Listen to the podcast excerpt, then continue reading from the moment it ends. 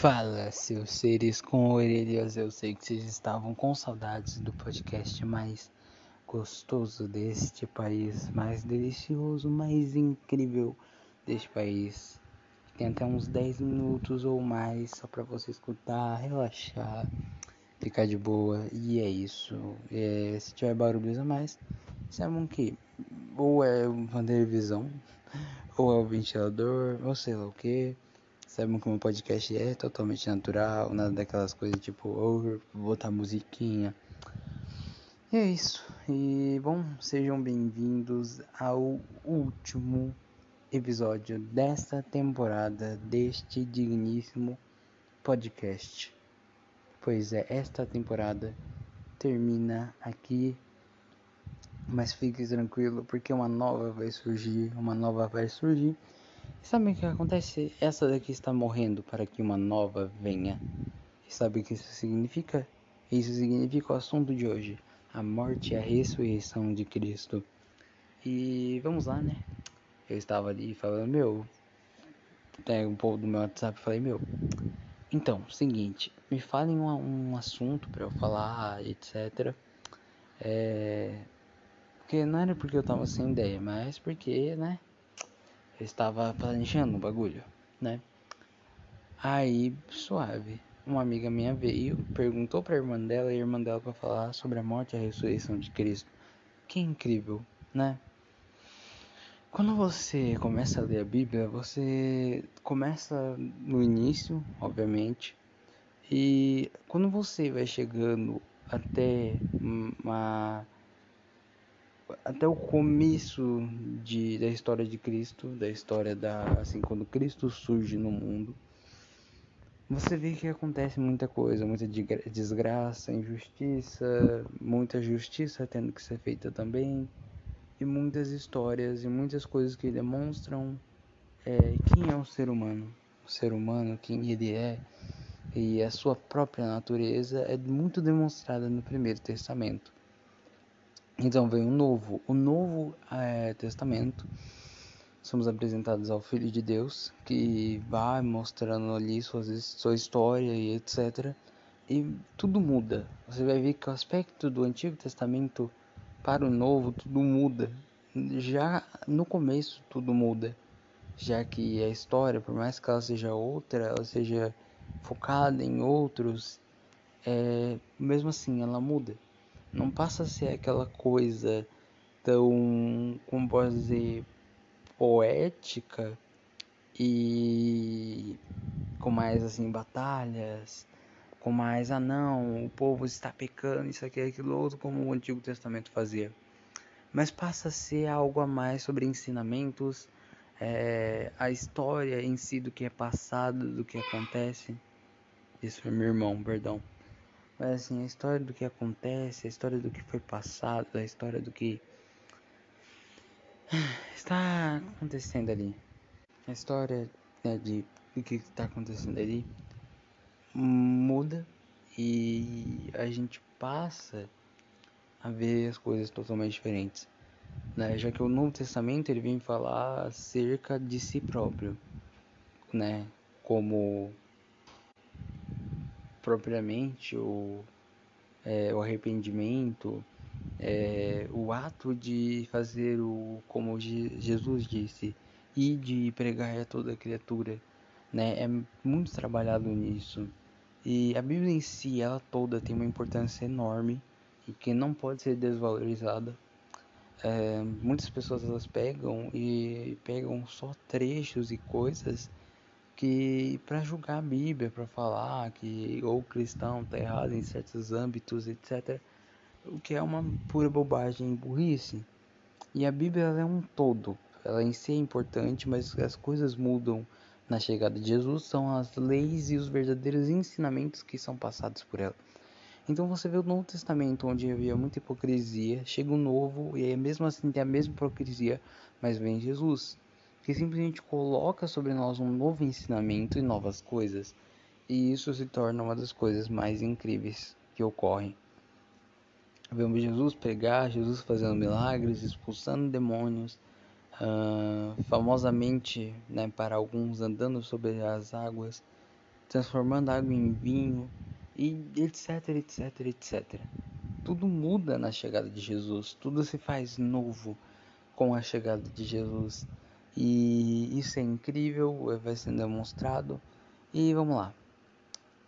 Ah, aí você vai ver na história de Jesus.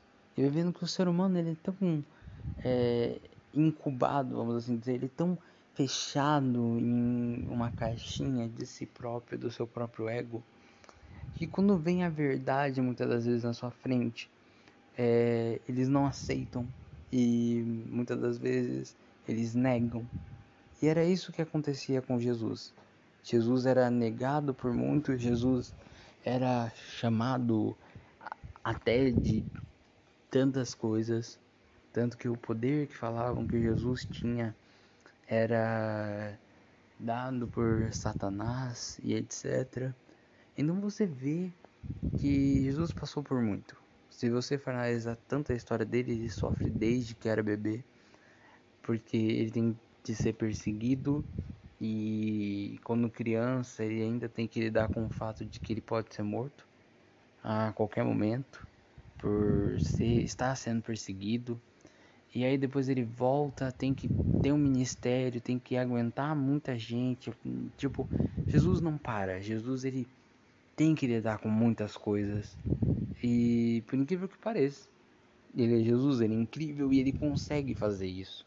Ele toma a sabedoria quando tem que se tomar, ele toma o sentimentalismo quando tem que se tomar, ele ele faz o certo quando o certo tem que ser feito e quando o errado está acontecendo ele faz o certo. Você vê num Jesus incrível, uma pessoa perfeita, porque ele sabe quando agir, ele sabe quando ficar quieto, ele sabe quando falar. Tipo, totalmente diferente de nós, que muitas vezes ficamos com. Certas vezes, quando não é para falar, a gente fala. E quando é para falar, a gente acaba não falando e tudo mais. Então, a gente vê ali Jesus totalmente perfeito. Sabe? Eu, eu creio que pessoas que acham que Jesus só foi uma pessoa boa é porque não viram realmente a história dele. Não leram tudo, não analisaram tudo e falaram: minha nossa, estava errado ou estava errada. Porque é, é incrível quando você começa a ler, é incrível quando você começa a ter essa percepção de quem é Jesus. Jesus, entendeu? E como eu estava dizendo, o ser humano é tão incubado nisso que tá lá Jesus fazendo as coisas, falando as verdades e tendo homens hipócritas que eram os religiosos falando não, o que você está fazendo errado, você está pecando contra Deus, etc, etc, etc. E Jesus tipo lá ensinando, falando, xingando eles de cobras, de fariseus, isso e aquilo. E as coisas acontecendo. Então Jesus é levado para a cruz, né? A gente sabe. Ele é julgado, né? Nesse sentido, ele é julgado sem, tipo, ter de ser julgado. Tanto que quando tinham que chegar ao tribunal, falavam qual, é quais são as provas que vocês têm contra ele. E aí não tinha, não existia. E alguns homens falavam, ah não, ele blasfemou, etc. E a voz do povo, né, estava ali e tudo ocorreu. E Jesus teve de ser propriamente pego e crucificado. E aí ele é crucificado, ele é morto, ele fala: Deus, por que me abandonaste? Essa é uma passagem muito interessante, porque Deus não nos abandona, mas abandonou seu próprio filho. E aí você fala, minha nossa, ele não abandonou a nós, mas abandonou seu próprio filho. E aí você fala, nossa, mas por quê? E aí a terra treme, as coisas acontecem, e o véu do templo é rasgado. E você fica, minha nossa, tanta coisa acontecendo. E aí você vê que uma pessoa que não tinha nada é morta por nós, etc. E quando a gente descobre, isso é falado por João, que diz: Porque Deus amou o mundo de tal maneira que deu o seu Filho amado, unigênito, para que todo que nele quer não pereça, mas tenha vida eterna. É uma questão de amor e vida. Jesus é dado pelo amor e Jesus é dado pela vida. Porque Deus não queria que nós morrêssemos. O ser humano em si não foi feito para morrer, mas o ser humano em si decidiu ter a morte como uma amiga. O ser humano em si deseja, em todos os âmbitos, é, viver, mas não realmente viver a verdadeira vida, mas viver aquilo que ele disse é a vida, quando na verdade, por enganação, aquilo é a morte. E ali você vê um grande homem, Jesus, que é morto por amor por nós, ressuscita porque é preciso que ele vá, para que um consolador venha, isso é falado na Bíblia, para que o Espírito Santo venha, para que ele seja um mediador entre nós e o Pai. Simplesmente a gente vê alguém que morre por nós, porque foi por amor, porque foi por união, foi por intimidade. Esse é Jesus que se entregou, que ensinou muito, que se fez último para que nós fôssemos feitos primeiros e aí que possamos viver a vida eterna e até que ele venha novamente ansiamos pelo desejo de ver o seu rosto de abraçar de tocá-lo e dizer muito obrigado porque ninguém morreria por nós o ser humano nem morrer nem morrer quer ele não tem nem capacidade de morrer por si mesmo mas Jesus morre porque se importava porque, porque se você for para pensar, prestar atenção, era tanto peso, era tantos pecados sobre ele, que ele simplesmente pega e fala: Minha nossa, isso vai me matar. Eram tantos pecados, porque o salário do pecado é a morte. Jesus, ali com tantos pecados, ele disse: Vai me matar. Isso é tanto sofrimento que vai me matar. Eram tantas coisas, tantos terrores, etc. Mas ele morre para que até o pior, a pior pessoa, pudesse ter a vida eterna. Então é isso. Espero que vocês tenham gostado desse último podcast e desta temporada. E é isso, meus queridos e minhas queridas. Que tudo se faça novo e tenhamos uma segunda temporada. Até mais, fiquem com Deus.